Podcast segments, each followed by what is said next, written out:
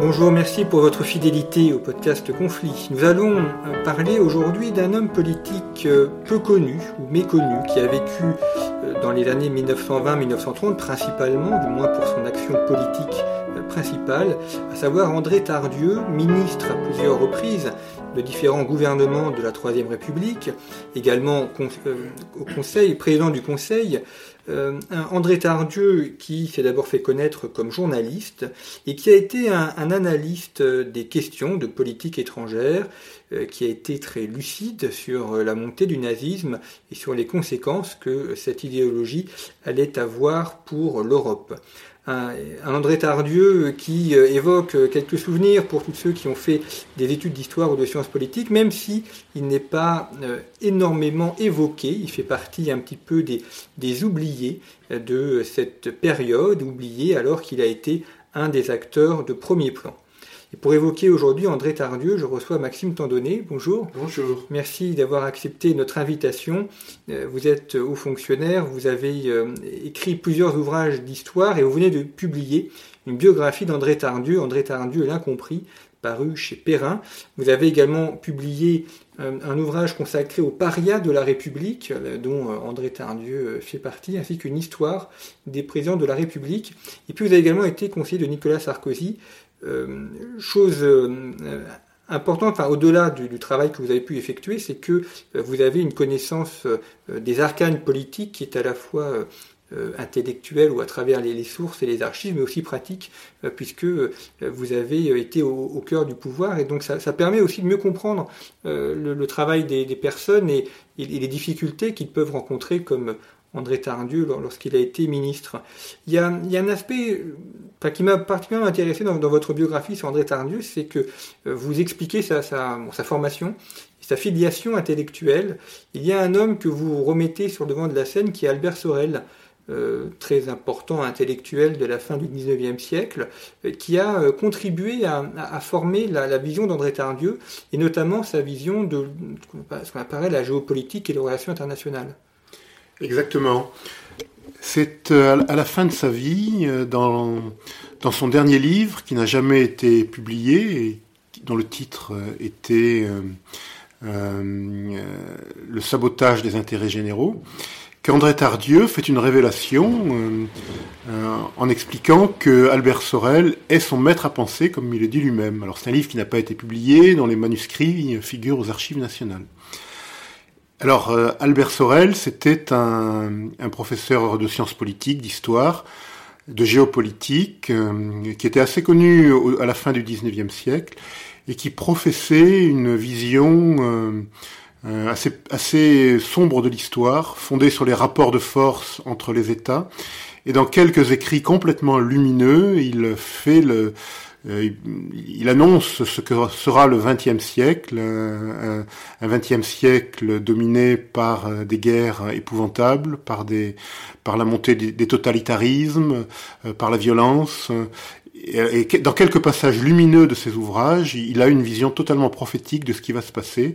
Et André Tardieu l'a largement repris à son compte quand dès 1930, euh, dans des écrits eux aussi totalement lumineux, il annonce euh, le danger hitlérien, le péril qui menace l'Europe, et, dit euh, dans, certains articles publiés par l'illustration notamment, si ça continue comme ça, dans très peu de temps, l'Europe se couvrira de camps de concentration, l'antisémitisme sévira, les peuples seront massacrés et on assistera à une véritable apocalypse. Et, dans ses écrits, euh, il s'inspire clairement de, son maître à penser, Albert Sorel. Ce qui était effectivement assez, juste et malheureusement bien vu. Euh, donc André Tardieu est issu de la, bourgeoisie euh, parisienne. C'est quelqu'un qui a fait des études assez, assez importantes et qui se fait connaître principalement comme journaliste. Alors, il n'a pas fait des études extraordinaires, il a eu juste une licence de, lettres en, réalité, euh, comme diplôme. Il n'a pas été beaucoup plus loin parce que c'était quelqu'un d'extrêmement brillant et il avait l'impression de, de, tourner un peu en rond dans l'université, donc il s'est arrêté à la licence, ce qui était déjà beaucoup à l'époque, hein, remarquez, mais mais il n'a pas, il n'a pas persévéré dans, dans, ses études. Alors il a passé le concours de Normal Sup, il a été reçu premier, mais il n'a pas voulu intégrer Normal Sup en disant que, alors son, le prétexte qu'il a donné, c'est que la cantine de Normal Sup était pas, était pas bonne. Donc euh, c'est un épicurien hein, avant tout. Donc il a renoncé à ce, à Normal Sup.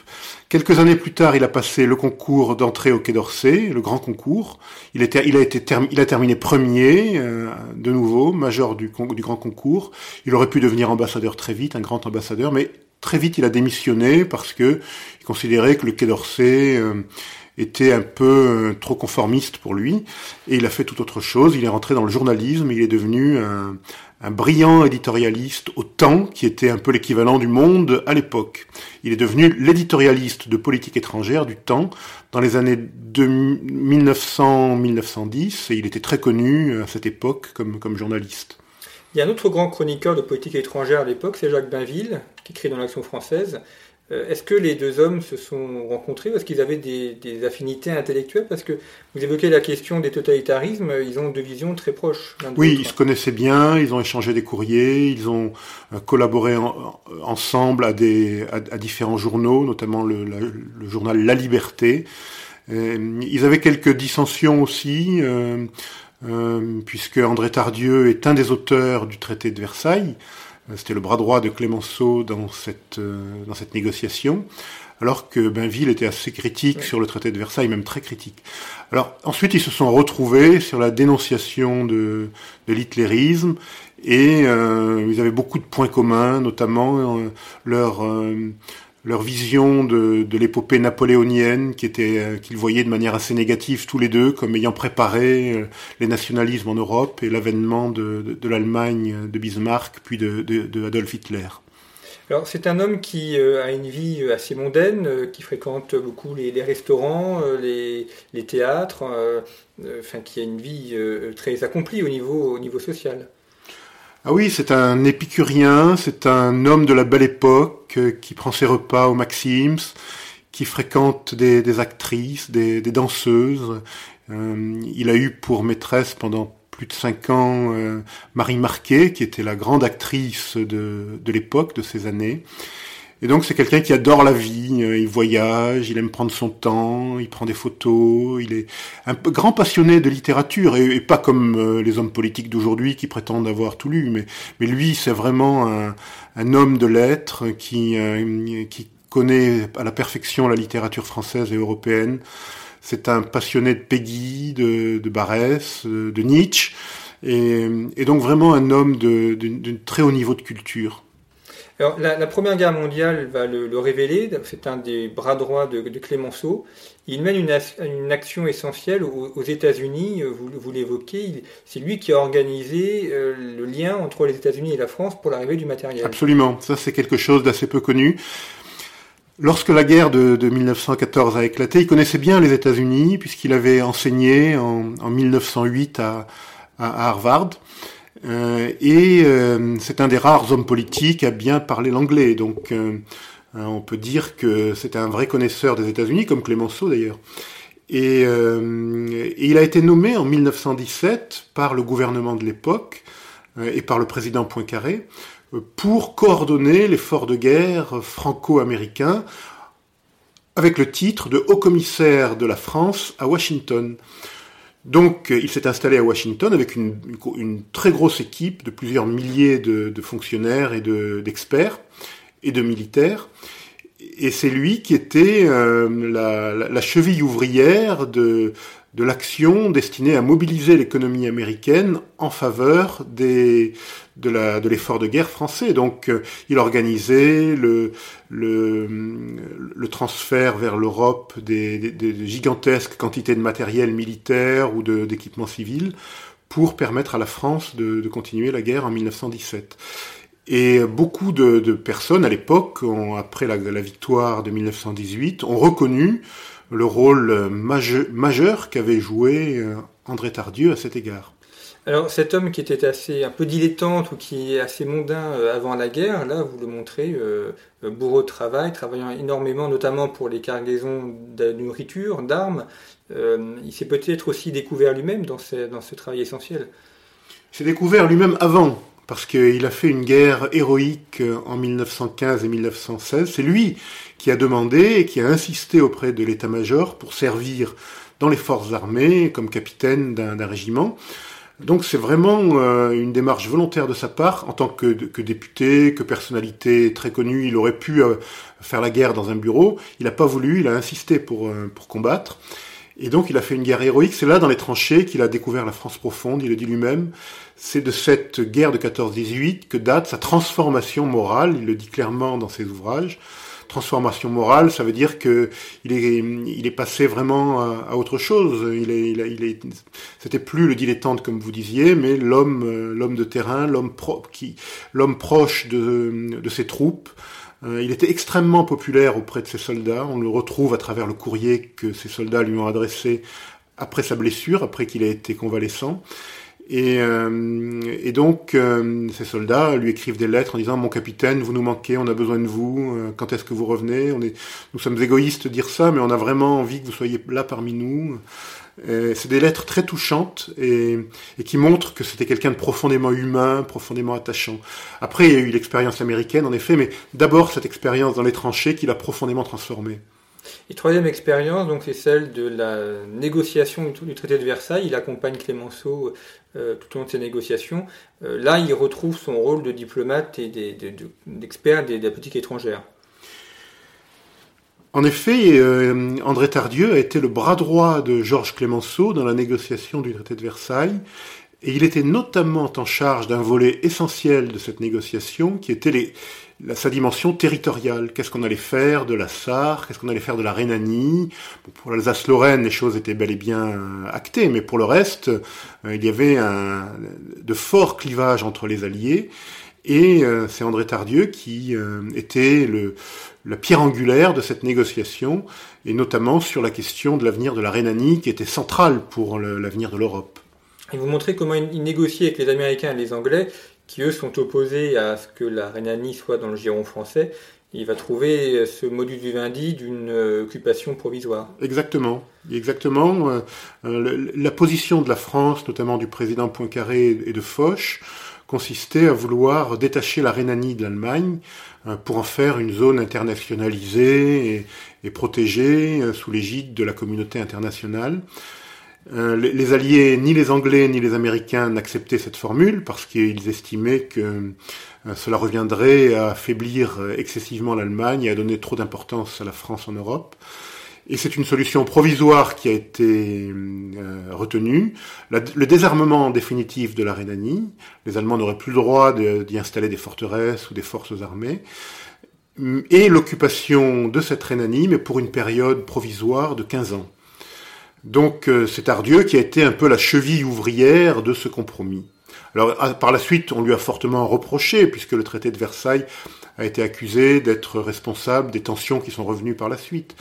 Mais lui a toujours dit, il fallait voir ce que c'était euh, à l'époque, la pression de l'opinion française, le, le, les, suites d'une guerre qui a quand même fait 15 millions de morts euh, en Europe, donc on voulait absolument tout faire pour éviter qu'elle se reproduise et puis les, alliés de la France qui voulaient pas entendre parler d'un affaiblissement excessif de l'Allemagne. Donc on a trouvé un compromis qui n'était pas sans doute euh, parfait, mais qui était le moins mauvais à l'époque. Alors il avait été élu député avant la guerre, il retrouve son siège de député après, mais pas au même euh, endroit, parce qu'il était élu à Versailles, puis après il se fait lire à, Belfort, donc il a, ça lui fait un enracinement euh, provincial, et finalement vous montrez qu'il est assez à l'aise dans, les, dans des élections, dans sa circonscription, et qu'il est très apprécié de la population. C'est un homme de terrain, c'est un homme des foules, il aime le, il aime le contact avec, les, avec la France profonde, comme on dit. Il ne cesse de répéter qu'il est infiniment plus à l'aise avec, les, avec le peuple, avec les, avec les gens de, de province, avec les, les paysans, les ouvriers, euh, que euh, dans, ses, dans ses relations avec les élites françaises. Ça, c'est une constante chez lui. C'est un homme, un homme du peuple. Il, est, il a été ministre de l'agriculture. Il est un des meilleurs ministres de l'agriculture de l'histoire. Les agriculteurs l'adoraient. Il savait leur parler. Il savait leur travailler pour eux. Il a été euh, très souvent en contact avec les Français à travers ses discours. Il a, il a euh, inauguré une forme de la politique qui consiste à aller sur le terrain pour discuter avec les gens, pour faire des discours, pour parler avec le, avec le, peuple. Et donc, euh, on lui en a beaucoup voulu à l'époque parce que cette question était tabou. Euh, euh, un homme politique ne devait pas avoir des, contacts directs avec la population s'adresser directement à elle. C'était considéré comme une attitude césariste. Oui, parce qu'il est un des premiers à faire usage de la radio pour s'exprimer, enfin lorsqu'il est président du Conseil, pour s'exprimer à la population. Alors c'était pas le premier, il y a eu d'autres hommes politiques qui l'ont fait avant, mais lui, il en a fait un usage euh, très fréquent, systématique même, et y compris dans les campagnes électorales, euh, lors de la fameuse campagne de 1932, où il dirigeait la campagne de, l'Alliance démocratique, c'est-à-dire de la droite euh, modérée d'aujourd'hui, la droite républicaine d'aujourd'hui. Et il a utilisé la radio à plusieurs reprises, et la gauche lui en a fait un reproche très, très virulent en disant que c'était une arme euh, qui était euh, utilisée de manière inégalitaire puisque l'opposition n'y avait pas accès. Euh, est-ce que c'est pas aussi l'aspect de la, crise boulangiste ou, qui est toujours un petit peu le surmoi et qui veut faire éviter l'émergence de, de, personnalités un peu trop fortes ou qui pourraient personnifier le pouvoir? Alors c'était un dogme républicain de l'époque. On se méfiait beaucoup de la personnalisation du pouvoir et de et, du, risque de césarisme euh, qui était un mauvais souvenir laissé par l'empire de Napoléon III et par, euh, en effet, l'affaire Boulanger. Euh, c'est une, constante dans la gauche française. Et, et André Tardieu, lui, n'était pas du tout, en fait, dans une, dans une optique de créer un pouvoir un pouvoir euh, césariste ou autocratique, c'était pas du tout ça. Lui-même était très très très très méfiant envers le boulangisme et même envers le bonapartisme. Hein. Il a toujours été contre le bonapartisme. Cependant, il considérait qu'il fallait qu'il y ait à un moment ou à un autre une personne qui prenne des responsabilités, qui prenne des décisions, qui fasse des choix, et, et euh, donc euh, le besoin d'un chef de gouvernement qui décide. Euh, c'était euh, sa position, mais en même temps, euh, il était, je vous dis, pour lui, il n'y avait pas du tout, il n'était pas du tout question de, de, pousser à l'excès le, le, césarisme. Il n'était pas du tout question d'établir un pouvoir de longue durée sur le pays. Et il y avait une autre caractéristique chez lui, c'est qu'il avait horreur de la vanité. Il avait horreur de tout ce qui était affirmation d'un lien euh, d'un lien naturel entre un homme et le peuple ou entre un homme et une nation. C'était pas c'était pas ça c'était pas ça son truc. Lui restait dans une optique républicaine et il ne voulait pas en sortir.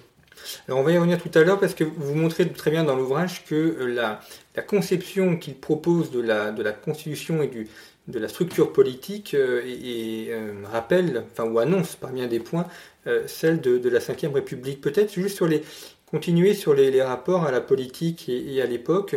Euh, ce qui est assez euh, euh, surprenant lorsqu'on lit votre, votre biographie consacrée à André Tardieu, c'est de voir la, violence verbale, physique aussi, qui s'exprime dans les journaux, y compris chez des gens euh, reconnus.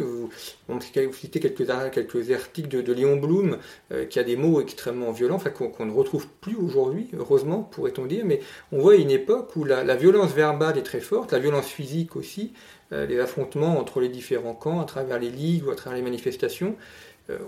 On, est dans une époque où la, violence fait partie de la vie politique.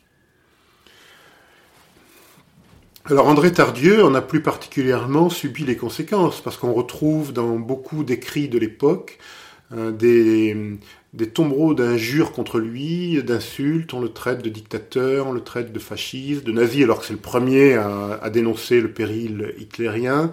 Donc on est dans une époque où en effet l'insulte fait vraiment partie de la, de la vie politique. Euh, il y a eu un pamphlet qui a été écrit contre lui, euh, intitulé euh, Tardieu, l'apprenti dictateur ou le candidat à la dictature, et qui est sur 40 pages un ramassis d'injures ignobles à son sujet, même d'injures diffamatoires souvent, hein, et, de calomnies. Et ça fonctionnait assez bien à l'époque, en effet. ces injures étaient reprises. Dans, le, dans les années 1910, il a été impliqué dans un scandale qui s'appelait le scandale Ngoko Sanga. On l'avait accusé de prendre parti d'une société colonialiste euh, qui exploitait les, richesses naturelles du Congo.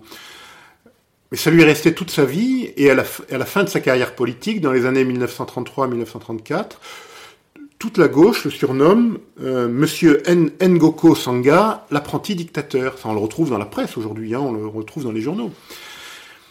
Et c'est ainsi qu'il a été profondément dégoûté de la vie politique et qu'il a fini par, euh, par s'en retirer. Lui n'utilisait pas les attaques personnelles. Lui, c'était, il, était très virulent sur les idées, sur les programmes, sur les politiques, mais il s'attaquait pas à la personnalité des gens, à leur physique, à, à leurs habitudes, à leurs origines. C'était pas du tout son, dans ses habitudes.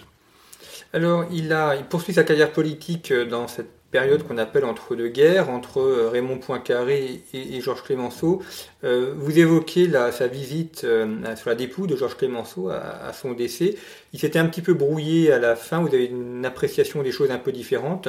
malgré tout, il y a une très grande émotion chez lui lorsque Clémenceau décède. Alors il s'était pas un petit peu brouillé, il s'était gravement brouillé avec lui. Enfin, c'est surtout Clémenceau qui lui en voulait.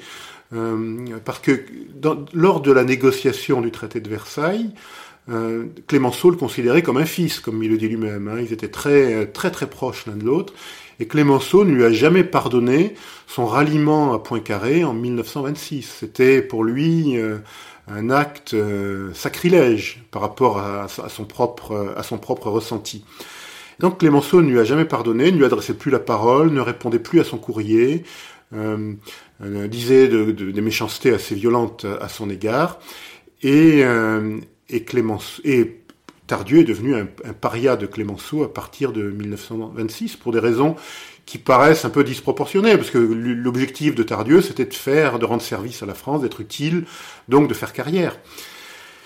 Mais voilà, c'est l'orgueil qu'il a emporté sur, euh, sur l'intérêt national. Et, Tardieu n'a jamais compris comment euh, Clémenceau pouvait lui en vouloir à ce point pour ça. Mais lui est resté, euh, c'est toujours considéré quand même comme une créature de, de Clémenceau qu'il a considéré comme son maître. Et lors de, après le décès de Clémenceau, Tardieu était président du Conseil à ce moment-là, donc il était, c'est lui qui était euh, à l'honneur dans toutes les cérémonies euh, qui se sont déroulées. Et il a notamment fait un discours absolument admirable devant le Sénat, euh, le discours d'hommage à, Georges Clémenceau, que beaucoup de personnes ont considéré comme le meilleur discours que Tardieu n'ait jamais fait. Alors, lire votre biographie, c'est aussi s'immerger dans, cette troisième république et comprendre euh, le fonctionnement qui est dans l'esprit assez différent de, ce qu'on connaît aujourd'hui. Par exemple, lorsque Tardieu, donc ministre de l'Intérieur, devient président du Conseil, il continue à accumuler son portefeuille du ministre de l'Intérieur et il reste place Beauvau. C'est pas comme aujourd'hui où le, enfin, on n'imaginerait pas le, enfin, dire, Édouard Philippe a été premier ministre, enfin, ministre de l'Intérieur par intérim pendant quelques semaines, mais hormis cet exemple, le Premier ministre est un Premier ministre à temps plein et, il est à Matignon. Or là, on voit que c'est assez différent. Les, portefeuilles circulent et le, chef du conseil, du conseil, est, un ministre au-dessus des autres. Alors le président du conseil n'est pas prévu par la constitution de la Troisième République. Il s'est imposé dans les faits. Euh, parce que le président de la République lui-même euh, est considéré comme irresponsable la Constitution le dit clairement, il ne peut pas prendre des décisions lui-même. Donc, il doit forcément faire co-signer ses décisions, les faire avaliser, avaliser euh, les faire euh, adopter officiellement par euh, un chef de gouvernement. Et c'est comme ça que le président du Conseil s'est imposé au fil des années comme la pierre angulaire de la Troisième République, alors qu'il n'existait pas avant. Et c'est donc un des ministres, un des principaux ministres, toujours le ministre de l'économie, le ministre de l'Intérieur ou le ministre des Affaires étrangères, en fonction des priorités du moment, qui cumule sa fonction, son portefeuille de base, son, portefeuille technique, avec la fonction de président du Conseil. Donc, quand Tardieu est nommé ministre de l'Intérieur et président du Conseil, il a deux cabinets, un cabinet euh, euh, présidence du Conseil qui travaille au titre de la présidence du Conseil et un cabinet ministère de l'Intérieur qui lui euh, prépare ses décisions au titre du ministre de l'Intérieur. Donc il y a vraiment les doubles casquettes. Et on voit un gouvernement où il y a une quinzaine de ministres, beaucoup plus resserré que ce qu'on connaît aujourd'hui, oui. Oui, quand on atteignait 15 ministres, c'était déjà considéré comme euh, considérable. Hein. C'était Tardieu d'ailleurs dans son premier cabinet, donc euh, en, novembre 1929, était considéré comme le président du Conseil ayant formé le cabinet le plus pléthorique, avec, euh, avec en effet une quinzaine de ministres. Alors, il y a euh, donc tout au long de, de, de, cette entre-deux-guerres la, la, montée des périls, euh, euh, la question de l'Allemagne. Peut-être avant d'y revenir, aborder donc la, la, la, manière dont il va penser la, réforme constitutionnelle, enfin une possible réforme de la Constitution, et vous montrer très bien que sa conception ou les l'esquisse qu'il en fait est, très proche de ce que général de Gaulle a fait par la suite avec la Ve République. André Tardieu est le véritable inspirateur de la Ve République. C'est une chose qui ne fait aucun doute. Il était, dans les années 1933-1934, euh, il était fortement déprimé par ses, différents échecs. Notamment, en 1930, il n'a pas pu euh, lancer son, son, plan, euh, son plan de grands travaux pour faire face à la crise de 1929, parce qu'il a été empêché par la classe politique et il a été renversé au bout de quelques mois. Euh, au moment où son plan devait être adopté par le Parlement. Il n'a pas pu faire ce plan. Il en a été fortement, euh, affecté. Euh, et donc, il a considéré qu'on ne pouvait pas rester comme ça avec une république dans laquelle les gouvernements sont renversés tous les six mois, voire tous les deux mois quelquefois. Alors, il a proposé un plan de réforme de la Troisième République qui consistait euh, d'une part à introduire le référendum dans la, panoplie des, outils potentiels des, gouvernements pour faire adopter des lois alors que le Parlement s'y oppose, faire adopter des, lois par le peuple. Il a proposé de permettre la dissolution de la Chambre des députés, qui était quasiment impossible à l'époque, c'était très compliqué, de manière à éviter que les députés euh, renversent à la légère les gouvernements, si les, gouvernements, si les députés peuvent être, euh, risquent d'être euh, renvoyés devant leurs électeurs par une dissolution, Tardieu dit, euh, ils feront attention à ne pas, renverser les gouvernements à tort et à travers. Et puis troisième réforme qu'il proposait, c'était d'interdire les amendements parlementaires qui augmentent les dépenses publiques parce qu'il considère que c'est un, moyen qui favorise la démagogie. Donc ces trois, euh, et puis il y a aussi le vote des femmes qui propose, on y reviendra peut-être après. Ce sont trois outils de réforme constitutionnelle qui ont été complètement rejetés à l'époque. On a considéré que c'était euh, le signe d'une volonté euh, euh despotique de, de, de, Tardieu, de réduire le rôle du Parlement pour imposer son, sa propre, son propre, sa propre autorité. On, l'a complètement dénigré à l'époque, insulté, traîné dans la boue, alors que ces réformes qui ont été rejetées à l'époque ont été reprises intégralement 20 ans plus tard par le général de Gaulle euh, dans la Ve République, c'est ce qu'on a appelé le parlementarisme rationalisé.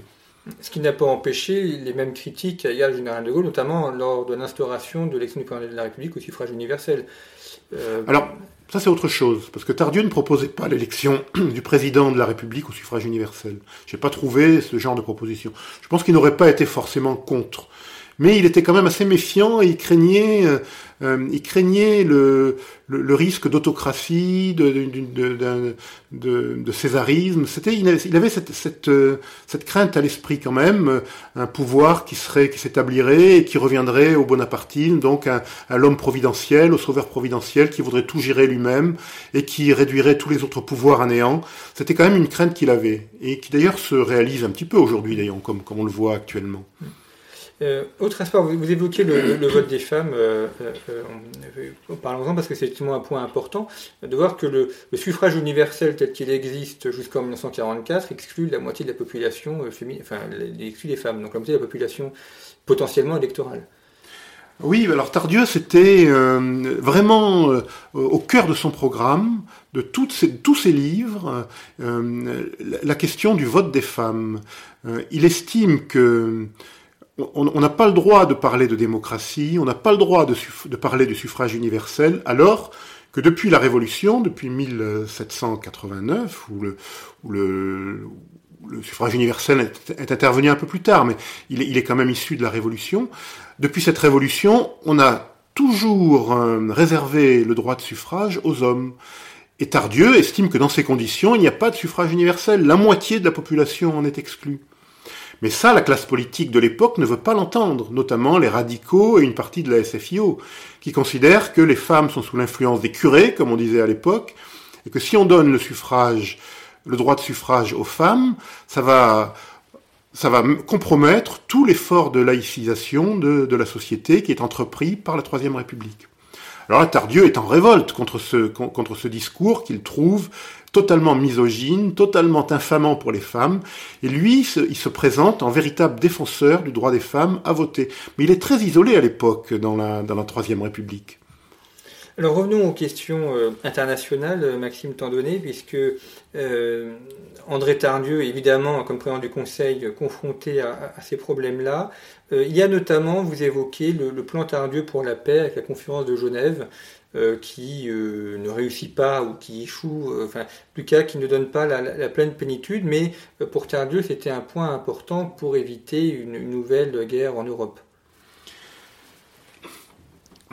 Dans les années, euh, euh, au, début des années 30, on est en pleine période d'ascension du parti nazi et de, de l'hitlérisme, puisqu'Hitler a pris le pouvoir, euh, comme on le sait, en le 30 janvier 1933, mais, mais Tardieu avait les yeux fixés outre-Rhin, et il était un des rares hommes politiques à avoir lu Mein Kampf en allemand, parce qu'il connaissait parfaitement la langue allemande. Et donc, euh, au début de 1932, il est ministre des Affaires étrangères et président du Conseil. Euh, euh, et donc, il est appelé à participer à la conférence du désarmement de Genève, qui est un peu la conférence de la dernière chance, puisque on est les, les, les, les nazis, le parti hitlérien est, aux portes, est déjà aux portes du pouvoir en Allemagne. Il, il remporte plusieurs élections, il est tout près du pouvoir.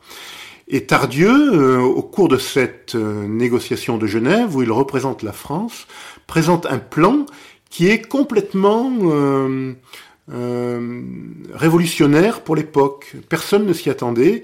Il propose de neutraliser le désarmement, le, réarmement allemand en plaçant, en interdisant certaines armes, euh, notamment l'artillerie lourde, les, chars, euh, l'aviation, et en plaçant ces, ces armements euh, de guerre, d'offensif, sous la tutelle d'une autorité internationale de la SDN.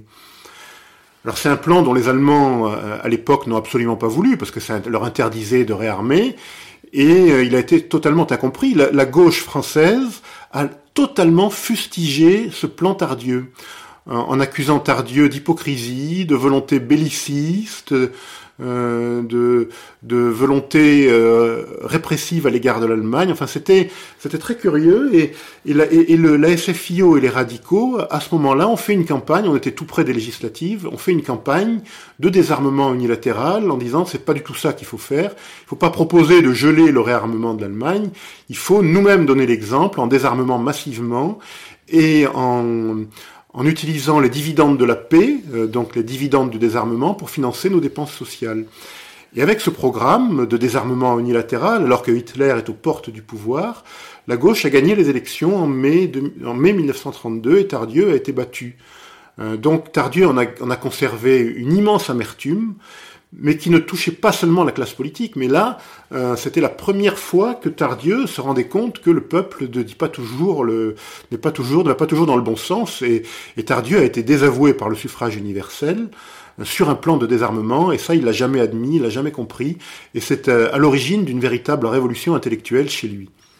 Alors il y a deux, ministres, euh, enfin parmi les deux ministres qui sont dans, son conseil, il y a André Maginot et Pierre Laval. Alors euh, les deux sont aujourd'hui associés euh, à des politiques vues négativement. Maginot, on l'associe à la ligne qui, qui n'a pas forcément très bien fonctionné pour lutter contre l'invasion allemande, mais ce que vous montrez bien, c'est qu'en fait cette ligne a été construite avant l'arrivée d'André Maginot, tout moins les travaux ont commencé avant, et Maginot n'a fait que les poursuivre euh, dans la mesure des crédits dont il disposait. C'était un, plan qui datait de, des années 1920, du début des années 1920, juste après la guerre. Il y a eu différents plans de renforcement de la frontière est de, la France, il faut voir quel était le, climat de l'époque, avec l'idée que cette, fortification permettrait d'épargner du sang français, du sang des poilus, s'il y avait une nouvelle guerre. Alors Tardieu a, repris, euh, Tardieu et Maginot, euh, Tardieu était président du Conseil et Maginot, son ministre de la, de la guerre, ont repris à leur compte ce projet, après avoir écouté beaucoup d'avis, hein, après s'être entouré de nombreux, euh, de nombreux conseils, ont repris cette idée à leur compte, mais dans l'esprit de Tardieu, il faut bien voir que la ligne Maginot, c'était absolument pas la solution miracle pour gagner la guerre contre l'Allemagne, c'était pas du tout ça, c'était un outil parmi d'autres, mais il n'était pas question de réduire les autres dépenses militaires. Il fallait non seulement qu'on renforce nos, protections à la frontière, mais il fallait également euh, avoir une suprématie nette en matière d'aviation, de chars d'assaut, de, d'effectifs militaires. Donc euh, c'était pas du tout euh, la, ligne Maginot, c'était pas du tout comme on l'entend aujourd'hui, c'est-à-dire un genre de solution miracle pour pour gagner la guerre. C'était pas du tout ça du tout. C'était vraiment un outil parmi d'autres qui permettrait de, renforcer les, protections de la France, mais qui, n'étaient pas incompatibles avec des moyens offensifs, notamment une aviation et des chars d'assaut. Et j'ajoute que l'Allemagne, euh, elle-même, l'Allemagne hitlérienne, a construit l'équivalent d'une ligne Maginot, mais 15 ou 20 fois plus puissant et plus et, euh, plus cher d'ailleurs, ce qu'on a appelé la ligne Siegfried. Alors, donc, il y a André Maginot et puis euh, Pierre Laval. Euh, ils ont eu des conceptions politiques assez, assez semblables euh, au niveau des, relations internationales avant de, différents, de se séparer grandement à l'approche de la guerre. Évidemment, pendant la guerre, ils ont eu deux visions complètement différentes, mais vous montrez qu'au début, ils sont plutôt en bonne entente intellectuelle.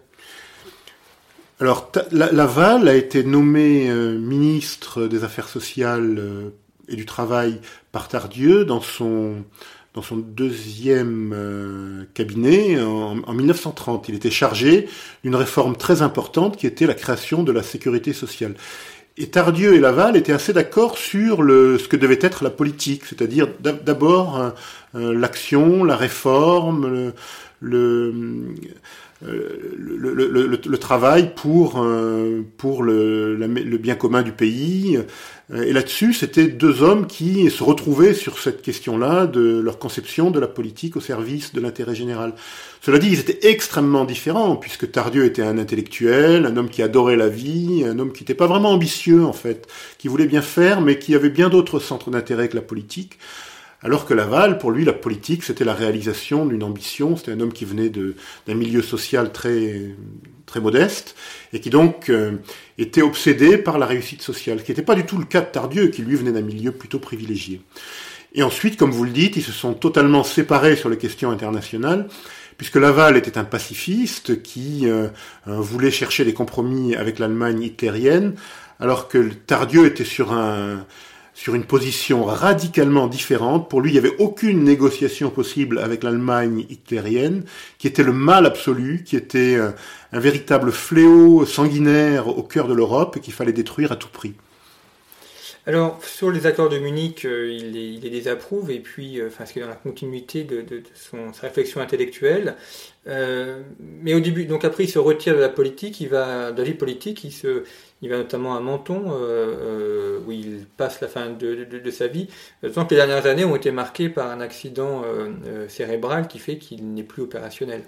Oui, c'est à la fin de 1934. Il est complètement dégoûté par la vie politique. Il ressent un, écœurement extrême. Il est, il, est, gravement malade. Il doit être opéré. Il est d'une santé très fragile. Il retombe malade tous les trois ou quatre mois. Enfin, il est vraiment dans une position personnelle accablante. Il vient de se séparer de le grand amour de sa vie, Marie Marquet. Euh, et, dans, un, dans, un mouvement, dans un moment de d'écœurement suprême, il quitte Paris et il s'installe à Menton euh, dans un hôtel qui s'appelle l'Annonciata à partir de décembre 1934, qui est très proche d'ailleurs du monastère euh, l'Annonciade. Euh, et donc il change complètement de vie à l'époque, il se retire sur la montagne mentonnaise avec une vue vertigineuse sur la Méditerranée, et il refait sa vie, il redécouvre le bonheur, comme il est dit lui-même. D'abord, il retrouve la foi catholique au contact des moines de, de l'Annonciade. Euh, il, est, il se marie à l'époque avec une, une amie, d'enfance qu'il connaît depuis très longtemps. Et, euh, il écrit des livres, il écrit ses chefs-d'œuvre qui sont que sont le souverain captif. Le souverain, c'est le peuple, le peuple captif, c'est toute l'histoire de la Troisième République. Il écrit de beaucoup d'articles dans la presse, notamment dans Gringoire, on lui a reproché, mais il, écrit des articles pour pourfendre la, politique pacifiste des, différents gouvernements et leurs concessions face au nazisme, euh, le réarmement de la Rhénanie, sur lequel le gouvernement de l'époque se couche, le, l'Anschluss, l'annexion de l'Autriche par l'Allemagne, sur lequel le gouvernement français n'intervient absolument pas, et puis évidemment les accords de Munich qui sont pour lui le, le quelque chose d'absolument épouvantable, une, horreur totale, euh, qui prépare euh, évidemment la guerre et l'apocalypse en Europe. Ça il le dit, il l'écrit plusieurs fois. Il se fâche avec Gringoire notamment à cette époque. Gringoire lui reproche de contester les, les, les accords de Munich, alors que toute la France officielle hein, à l'époque, tous les journalistes, tous les hommes politiques sont en véritable extase vis-à-vis des accords de Munich qui sont censés avoir sauvé la paix. Même Blum lui-même, Daladier évidemment, qui les a négociés. Mais toute la classe politique, la presse, tout le monde, toute la France d'en haut, comme on dit aujourd'hui, s'extasie devant ces accords de Munich en pensant qu'ils ont sauvé la paix. Tardieu, non. Tardieu dit c'est quelque chose, c'est le, vraiment le, on atteint le fond de l'abîme avec ces accords de Munich et on est en train de faire un cadeau à Hitler qui va lui permettre de, de conquérir l'Europe et de la servir totalement. Donc, vision totalement prémonitoire, prophétique d'André Tardieu. Euh, et là, il y a un côté romanesque de voir l'ermite de, de, Menton euh, qui, euh, qui lance des, des, avertissements terribles au pays qui ne sont pas écoutés. Quand je dis qu'ils ne sont pas écoutés, c'est pas complètement, c'est pas complètement vrai parce qu'ils ne sont pas écoutés par la classe politique et médiatique, mais en revanche, le peuple les entend. Et dans les archives d'André Tardieu que j'ai fréquenté pendant deux ans, on trouve des, un amoncellement de lettres de particuliers, de, Français de base qui lui écrivent et qui disent euh, Monsieur le Président, Monsieur Tardieu, c'est vous qui avez raison, euh, notre classe politique, notre classe médiatique, nos journalistes sont en train de nous abandonner, et il n'y a que vous qui pouvez sauver la France, c'est vous qui avez raison, revenez, euh, c'est vous qui pouvez sauver le pays, moi je suis une mère de famille par exemple, j'ai des enfants, le pays compte sur vous. Mais Tardieu est, à ce moment-là très affaibli, très malade, et il reviendra jamais, bien sûr. Donc il passe la, la guerre euh, enfin, dans, dans, la maladie, il n'est plus du tout actif euh, et il décède euh, quelques semaines avant la libération, donc il n'a même pas la joie d'apprendre euh, la fin de la guerre et, et, la fin des combats. Non, il décède le 15 septembre 1945. Et euh, donc la guerre est terminée à ce moment-là, mais il est dans un état d'inconscience totale. Il est depuis depuis 1939, il est complètement paralysé, muet. Il a perdu tous ses moyens et sans doute une partie de sa conscience. Il a il a il a vécu la libération de Paris, mais on peut pas savoir. Personne ne sait s'il a vraiment compris ce qui se passait, s'il était en état de de vivre ce de, de, de partager la joie des Français à l'époque. Ça, c'est très difficile à dire on retrouve dans les archives un certain nombre de lettres de sa femme qui laissent entendre qu'il est un peu conscient, par exemple, qu'au moment du décès de sa sœur, il est totalement effondré. Sa sœur qu'il adorait plus que tout, hein, il avait une véritable passion pour elle. Sa, sa, femme raconte quand il apprend le décès de sa sœur, il est effondré, il pleure, il a beaucoup pleuré.